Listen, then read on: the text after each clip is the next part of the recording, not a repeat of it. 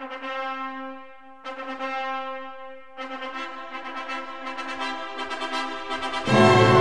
écoutez les podcasts de l'Homme Nouveau. Retrouvez toutes nos émissions sur notre site homme-nouveau.fr.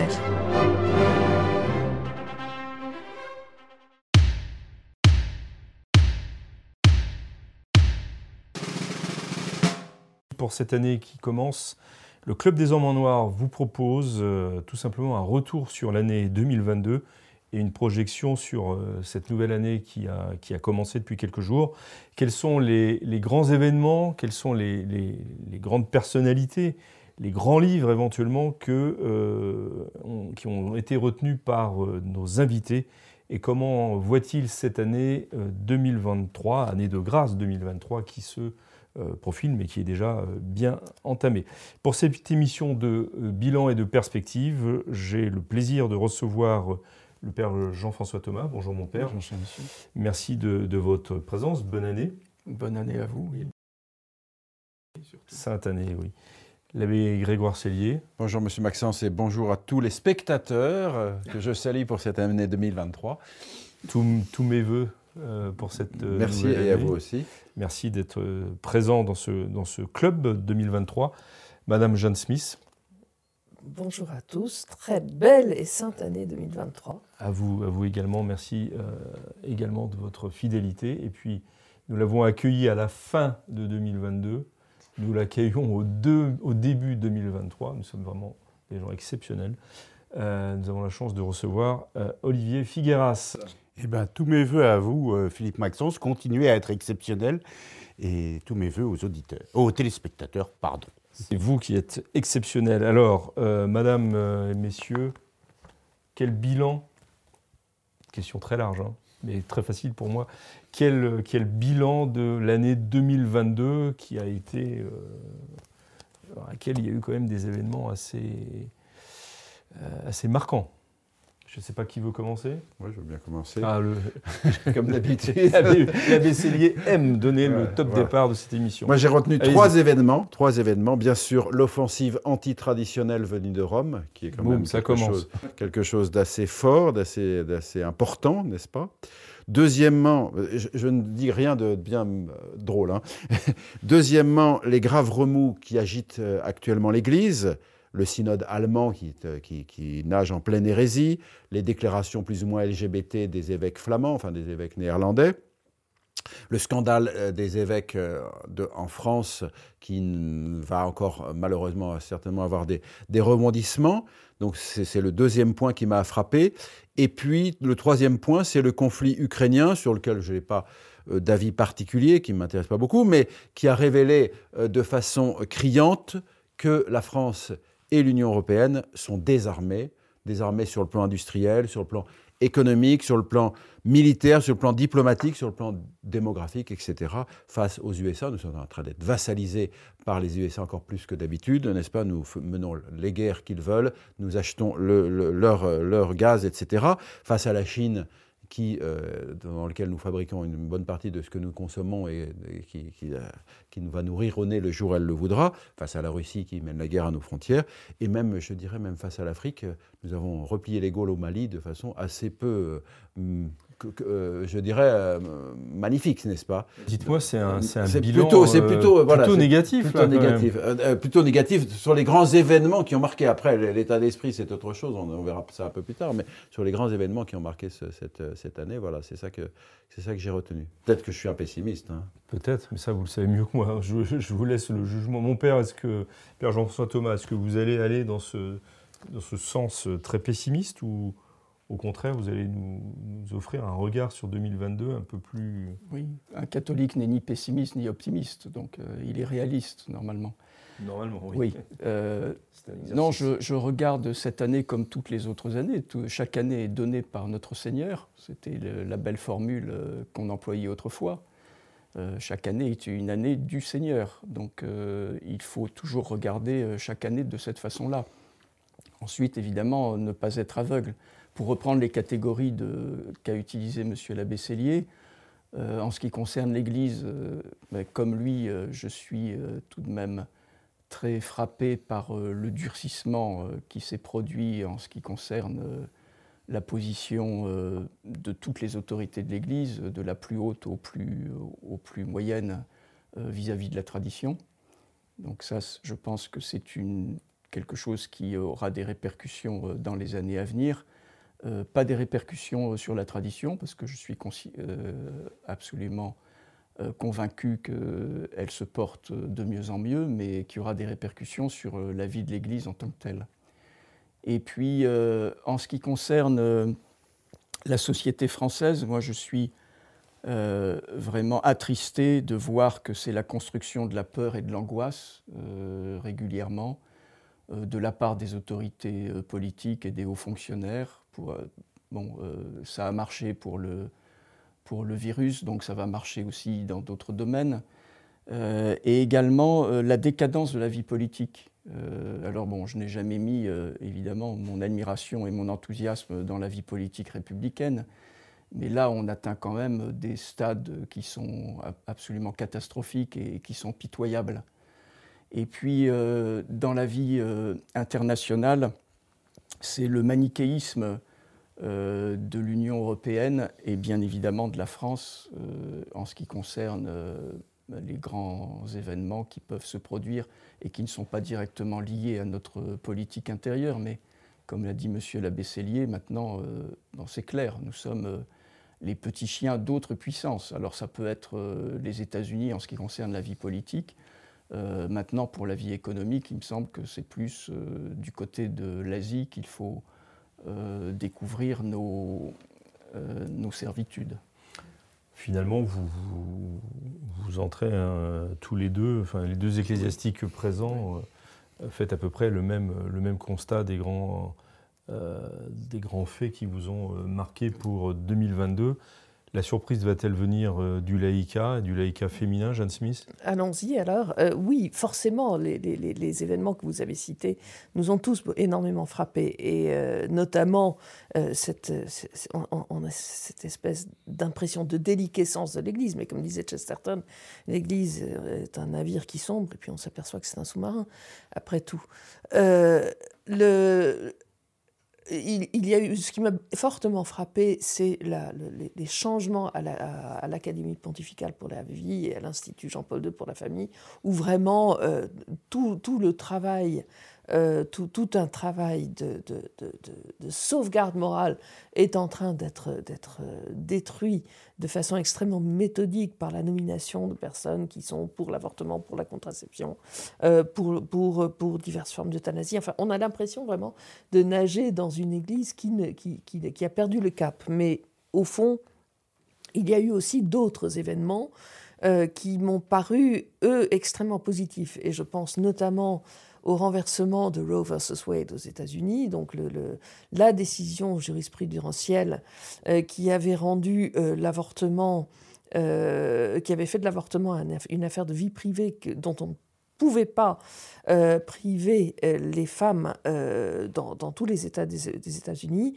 Depuis, ce renversement qui a été quand même obtenu de très hautes luttes mais de luttes très anciennes, c'est-à-dire que ce sont des, décennies de, manifestations, de prières, d'actions et de, et de droiture, parce qu'aux États-Unis, le combat pro-vie, c'est euh, pas d'avortement, pas, pas d'exception.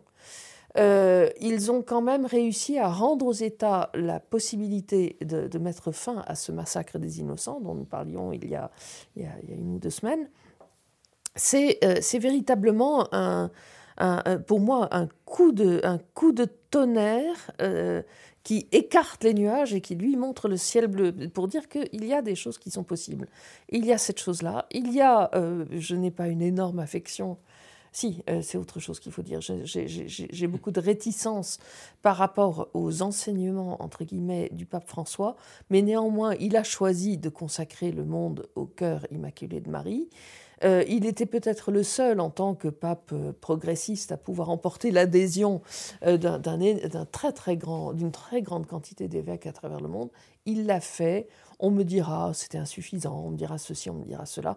C'était, me semble-t-il, quand même une étape très importante. Et le troisième élément non politique, plutôt religieux, qui m'a beaucoup frappé, c'est le lancement des, des chapelets publics de la France Prix, qui est, un renouvellement, une, édition nationale française de ce, qui, a commencé en Autriche et qui a euh, apporté la preuve qu'en priant, on peut, on, peut, on peut contrer ces abominables peurs qui s'accumulent, dont vous avez parlé, mon père.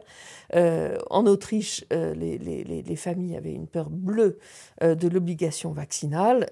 Elle s'est évaporée comme comme de l'eau au soleil brûlant à la suite de ces prières. Je pense qu'il faut le noter et je pense que lorsqu'on nous parle effectivement euh, de, l'homme qui est en trop sur la planète, on n'arrête pas de nous le dire et on n'arrête pas de nous dire ben, de toute façon il n'y a plus d'antibiotiques donc tout le monde va mourir, de toute façon il y a un virus donc tout le monde va mourir, de toute façon il va y avoir des attaques nucléaires, tout le monde va mourir. Ben non, tout est entre les mains de Dieu et nous sommes, euh, nous sommes assurés du triomphe euh, du triomphe de, la Vierge Marie. Et ça, je pense que c'est ça qu'il faut retenir de cette année. Là, messieurs les ecclésiastiques, pour l'instant, l'avantage de l'espérance est au laïca. Euh, je vous laisserai répondre dans, un instant à cette affirmation provocatrice. Euh, terminons ce tour de table avec Olivier Figars. On va voir si la, la, si la balance penche d'un côté ou de l'autre. Alors, sur, sur, le plan religieux, je retiendrai de, 2022 que et le politique et le religieux se sont mis d'accord pour contrer euh, l'exercice euh, du, catholique euh, traditionnel, du catholique en général, mais surtout du catholique traditionnel, et que ça ne marche pas. J'allais dire, quand le, pour nos pères, le pape était le chef suprême de l'Église. Aujourd'hui, c'est l'espèce de curé de tout le monde. Et bah, ça ne marche pas d'être le curé de tout le monde, un curé reste un chef, malgré tout. Oui, mais euh, à un autre niveau quand même. Voilà, donc je crois que finalement, c'est toujours pareil. Les, attaques sont toujours bénéfiques. Euh, elles, donnent peut-être un, coup de, un réveil aux gens qui se qui se, perdent peut-être euh, autrement dans une habitude euh, un peu lénifiante.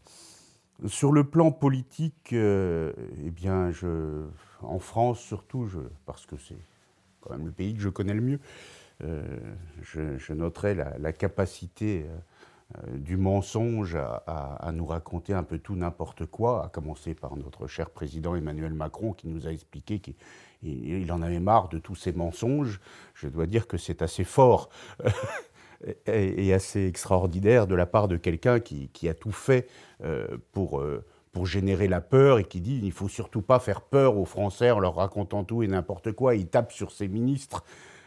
Euh, enfin, c'est une, une espèce de, de, de déconstruction du pouvoir politique par quelqu'un qui se l'arroge à soi-même. Alors je sais bien que la Ve République a été construite à la mesure d'un seul homme. Peut-être que Emmanuel Macron essaye de, de, mettre l'habit à, sa propre mesure, mais c'est assez, euh, assez drôle d'une certaine façon, mais assez triste en réalité de, voir ce personnage euh, nous raconter euh, tout et n'importe quoi.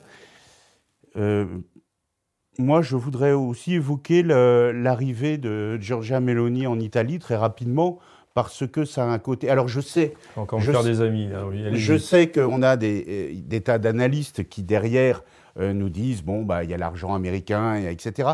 Ça n'est pas ce point-là que je veux voir. Ce que je veux voir, c'est qu'il y a des Italiens aujourd'hui, les Italiens du, peuple, hein, pas, les, pas les classes euh, politiques importantes, qui sont contents de ce qu'on leur permette de faire des petites choses qui, qui étaient bloquées en Italie, on commençait à dire avant de ne surtout plus utiliser l'argent liquide. Ils peuvent à nouveau utiliser l'argent liquide comme ils le veulent, comme ils le veulent. Donc, ils ont des petits espoirs au quotidien et je crois que la politique doit commencer par ça, sinon le citoyen ne s'y intéresse plus du tout.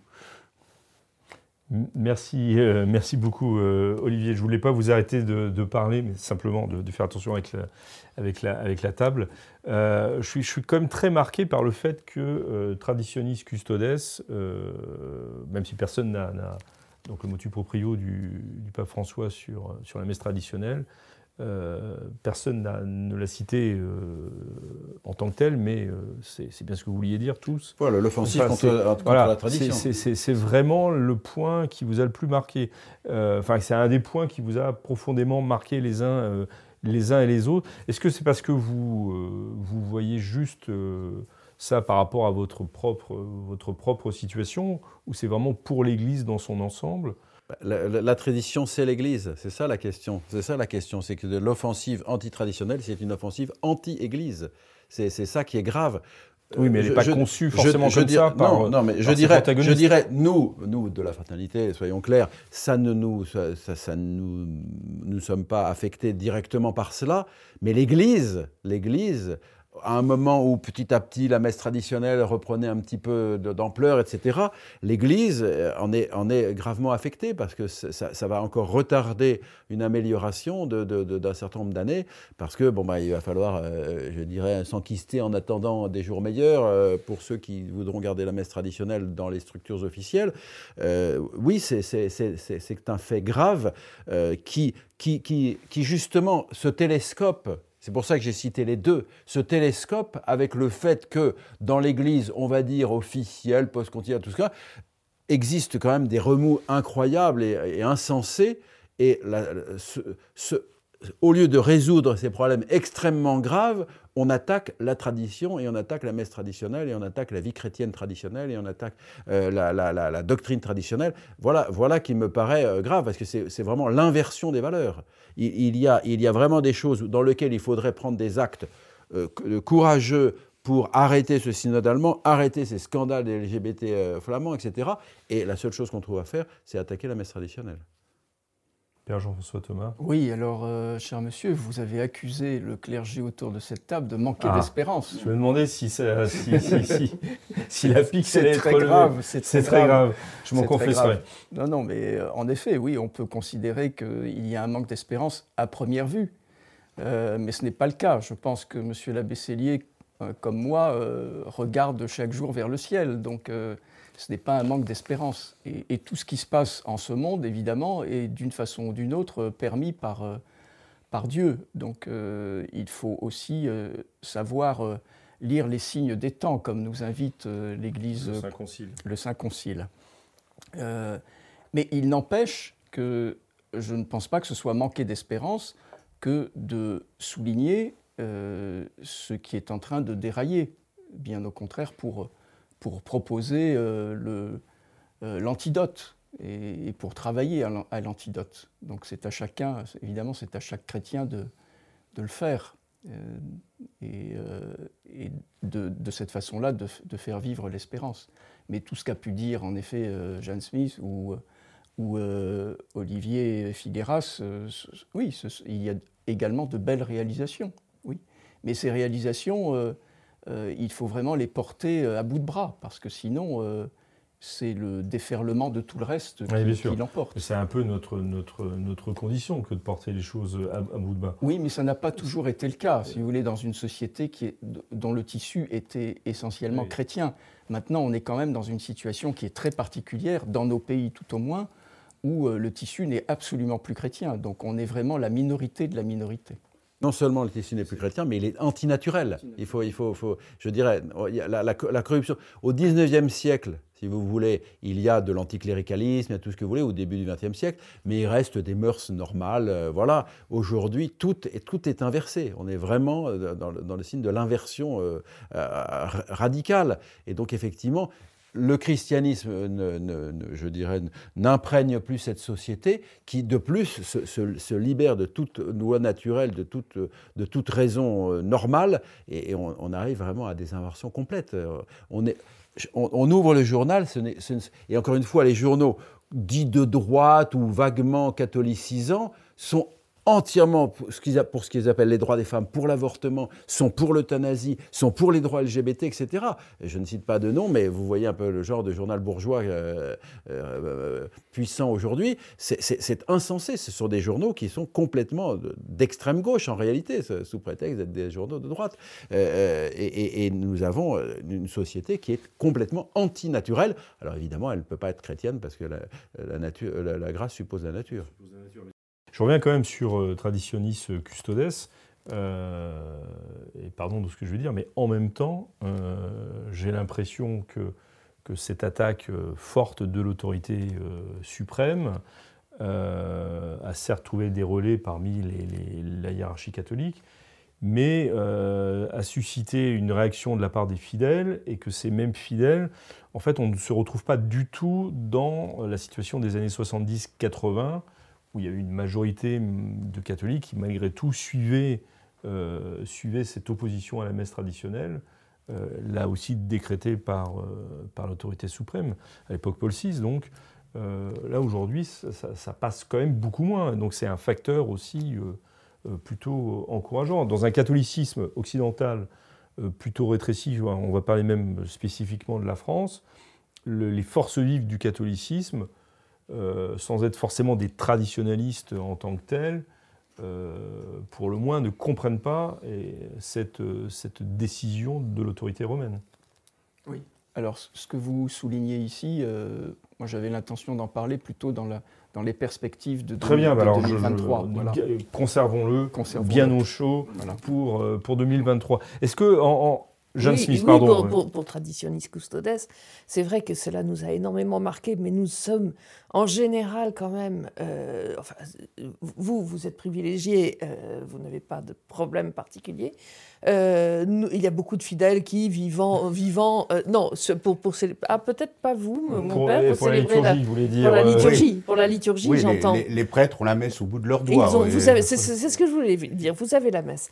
et, nous sommes, nous, nous avons la chance d'être dans des diocèses, en gros, où nous, où nous circulons, où nous n'avons strictement aucun problème pour accéder à la messe traditionnelle.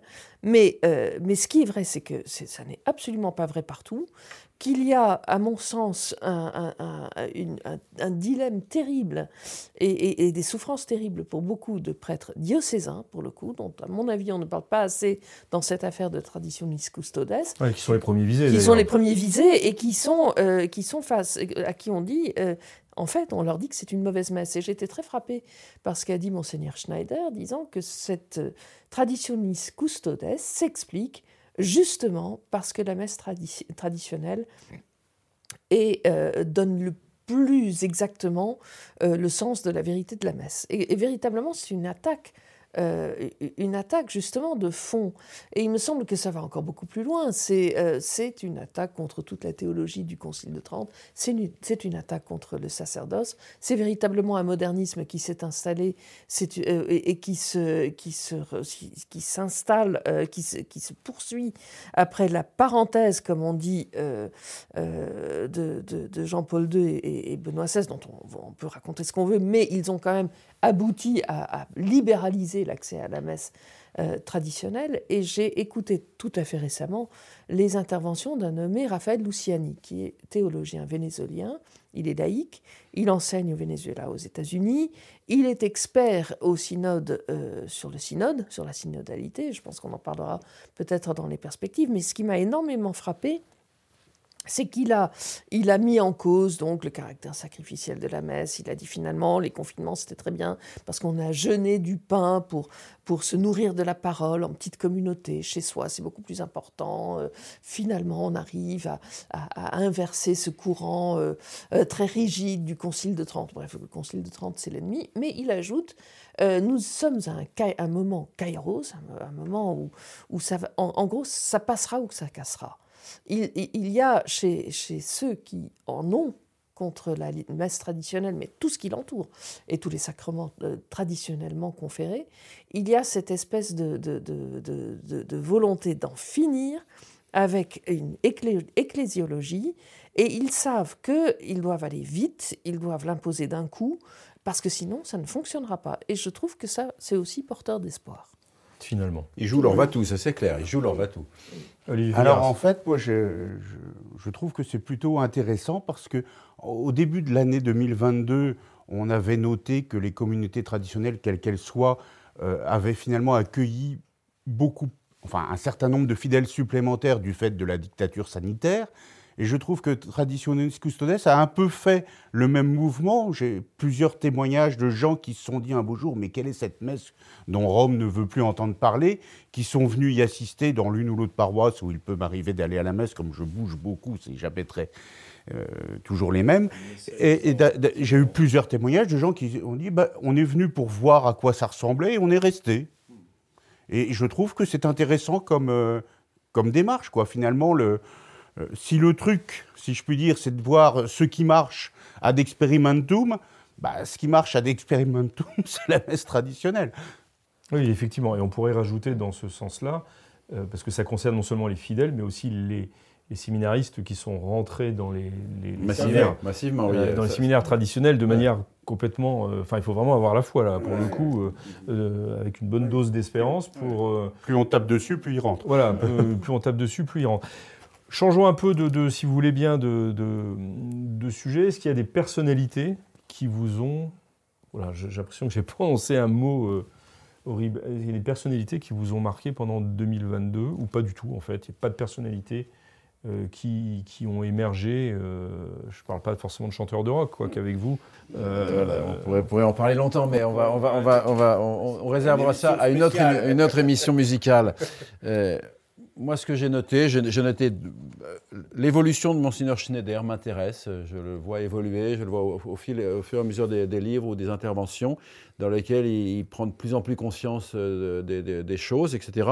Donc cette, évolution m'intéresse. Également, euh, peut-être un peu plus lointain parce que je, suis un petit peu plus réticent à son égard, mais Monseigneur Vigano également, euh, qui dont l'évolution est relativement intéressante. Voilà, c'est des, personnalités que je, que je suis de loin parce que bon, je ne suis pas très sur Internet, etc. Mais bon, en tout cas, des, gens... Ecclésiastiques, ecclésiastiques qui, voilà, qui réfléchissent sur la situation actuelle de l'Église et qui, et qui font des diagnostics et qui proposent des solutions euh, intéressantes dans, dans, la situation actuelle de l'Église et qui se libèrent justement de, de, de la bien-pensance et, de, voilà, du prêt-à-penser ecclésiastique. Père Jean-François Thomas Alors je parlerai moins de personnalité que de personnes. Que de personnes, très bien. Euh, personnalité politique, je, bon, je, je, laisse ça entre parenthèses, évidemment. Euh, Et les personnalités ecclésiastiques, euh, bon, ce serait plutôt en effet comme M. l'abbé Cellier, euh, Monseigneur Schneider, euh, que j'admire beaucoup et qui, je pense, est pour, pour notre époque un, très beau modèle épiscopal. Mais sinon, ce sont les, personnes simples qui m'ont le plus marqué cette année, et notamment des personnes qui ont été les premières victimes des mesures sanitaires. Je pense par exemple à un certain nombre d'infirmières que je connais qui ont perdu leur poste euh, parce qu'elles ont refusé, euh, avec leur, leur, juste liberté, elles ont refusé d'être vaccinées, et qui tiennent bon, et qui ne tiennent en fait que par la foi, et qui ne tiennent que par la messe traditionnelle. Et puis aussi, euh, la seconde catégorie de personnes qui continuent de faire mon admiration, alors ce n'est pas propre à cette année, ce sont les pénitents. je trouve que pour un prêtre, c'est ce qu'il y a de plus de plus consolant. Puis dans ceux qui viennent se confesser. ceux qui viennent se confesser. C'est ce qu'il y a de plus, de, plus consolant. Alors, évidemment, la grande consolation, c'est la célébration de la Sainte Messe. Mais avec la célébration de la Sainte Messe, c'est vraiment euh, recevoir des pénitents et être euh, l'instrument, le canal de la miséricorde divine. Madame, John Smith Monseigneur Schneider, oui, euh, on le voit effectivement. Donc là, il est au top. Il est au top, il est, mais, mais, malheureusement, je crois qu'il est. On, le, on, le, remarque parce qu'il est vraiment quasi seul. Et, euh, et je ne. Je, bon, personnellement, je ne suivrai pas votre.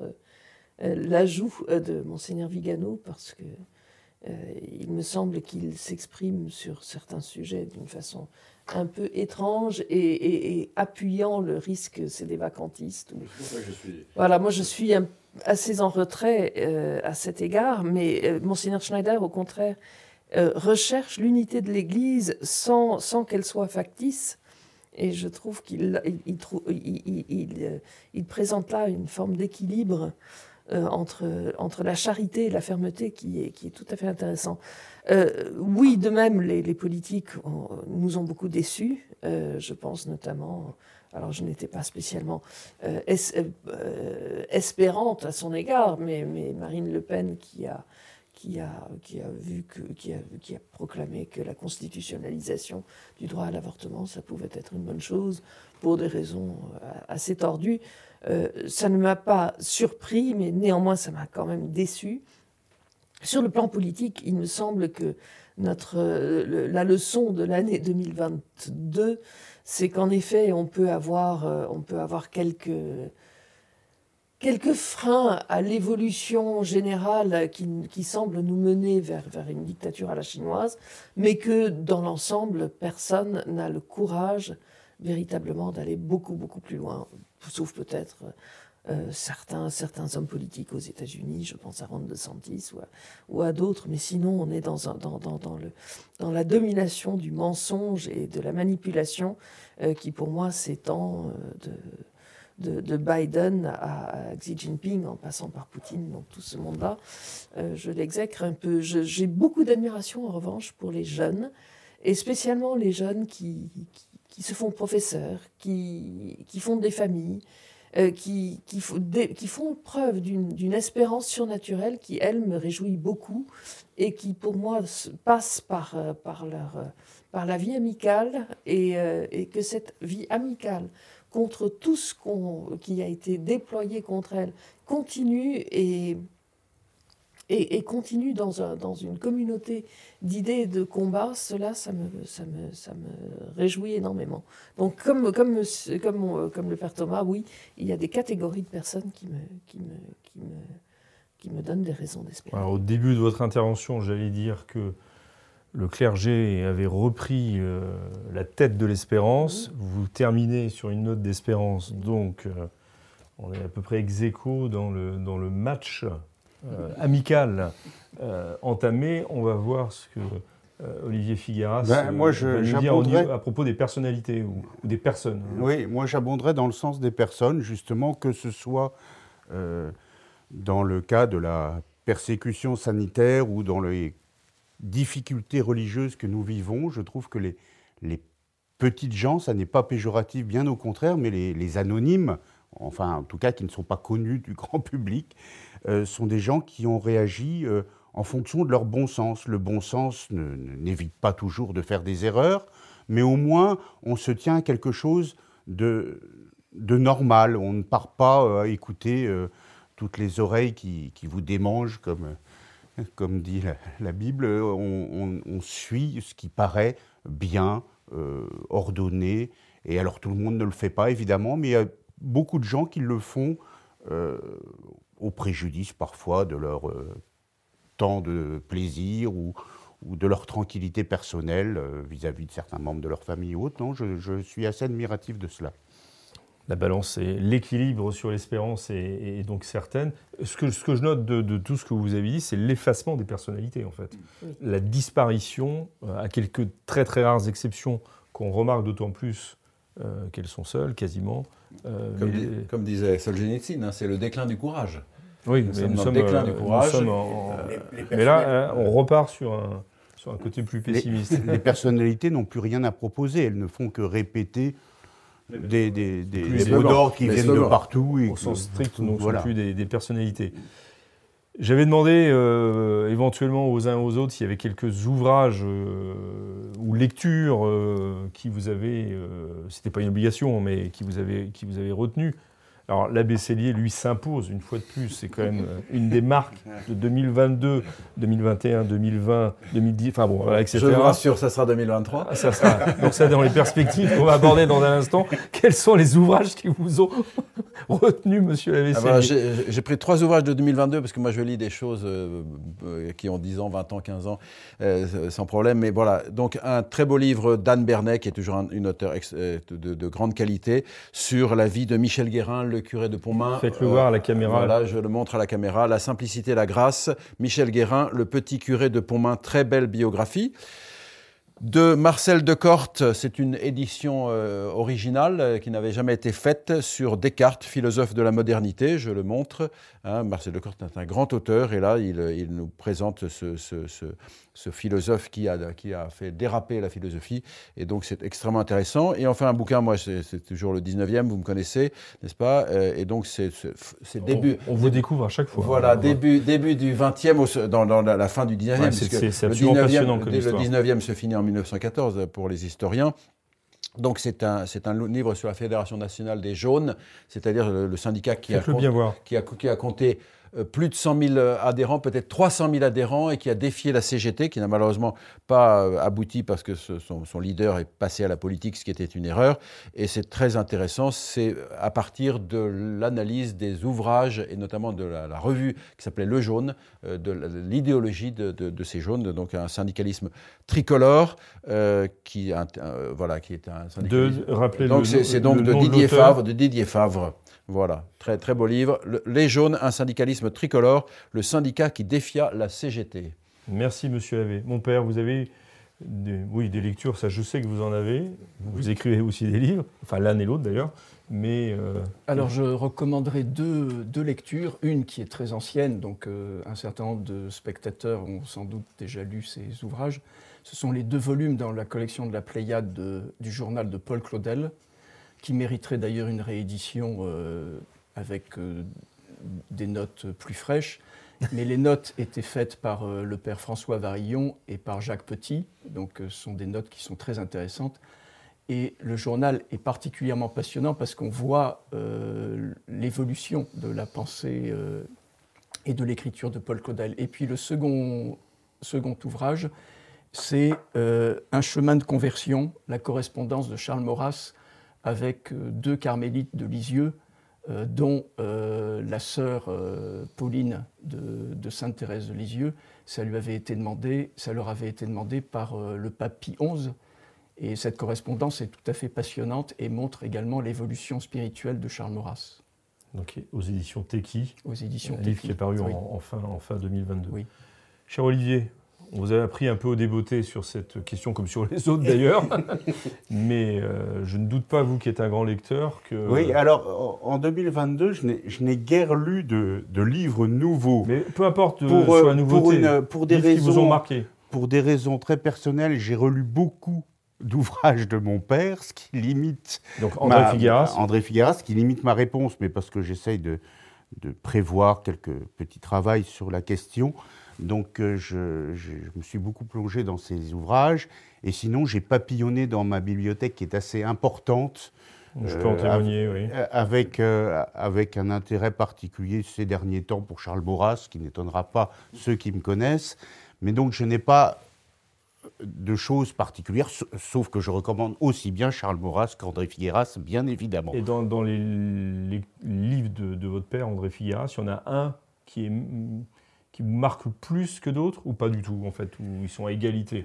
Bah, Ils ne sont pas à égalité, mais ils, sont, mais ils, sont, très différents. Donc euh, l'approche, l'approche, non, mais on ne peut pas parler euh, de ces recueils de poèmes de la même façon qu'on parle de ces livres euh, contre De Gaulle. C'est vraiment des choses très différentes et quasiment deux auteurs différents. Donc euh, là, je me suis replongé un peu euh, vraiment dans le plus ancien, donc dans les recueils de poèmes qui, n'existent plus. Donc je vous dis, c'est pour, euh, pour, un petit travail que je fais pour moi et que je...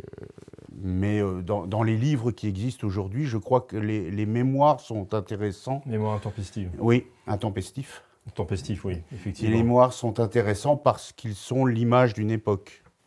Très bien, merci. Et ils sont toujours disponibles. Toujours disponibles. Jeanne, très vite, parce qu'il nous reste peu de temps pour les perspectives 2023. Pardon de vous bon, J'ai été très frappée. J'ai traduit, il se trouve que j'ai traduit la messe catholique de Monseigneur Schneider, pour y revenir. C'est un livre qui, qui, décrit euh, la réalité de la messe d'une façon euh, que je regrette de ne pas avoir découvert avant. Et, euh, et, et, pour reprendre le mot d'une sœur bénédictine, pourtant habituée de la messe, c'est une professionnelle, elle aussi, d'une certaine façon de la chose.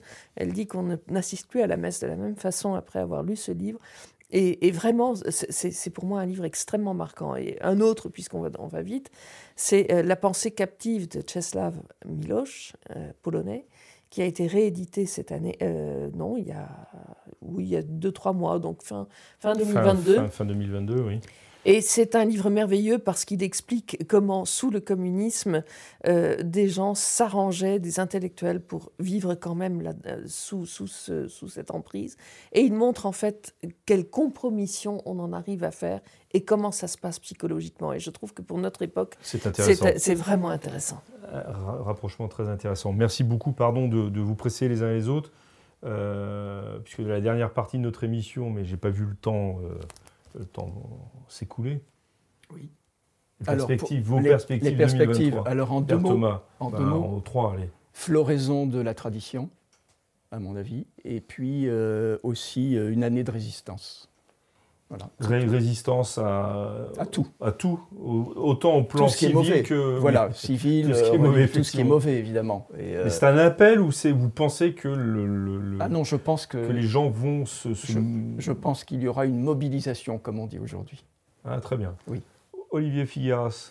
je suis tout à fait d'accord avec le père Thomas. Je m'interroge seulement sur les moyens de faire connaître ce qui nous euh, fait vivre à ceux qui manifestement n'en ont jamais entendu parler.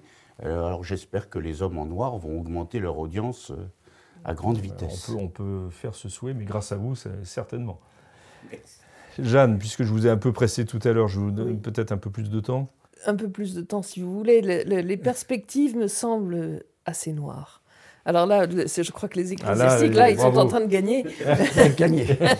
c'est la les hommes en noir. Non, je pense que l'Église va au-devant de très grandes turbulences, notamment avec le synode sur la synodalité qui, que, bon, je, l'ai brièvement évoqué, évoqué, tout à l'heure. Je pense que c'est une attaque en règle contre, contre ce qu'est l'Église, euh, contre son, son principe hiérarchique, contre son... Merci d'avoir écouté ce podcast de l'Homme Nouveau. Si vous souhaitez soutenir nos émissions, rendez-vous sur l'onglet Faire un don de notre site homme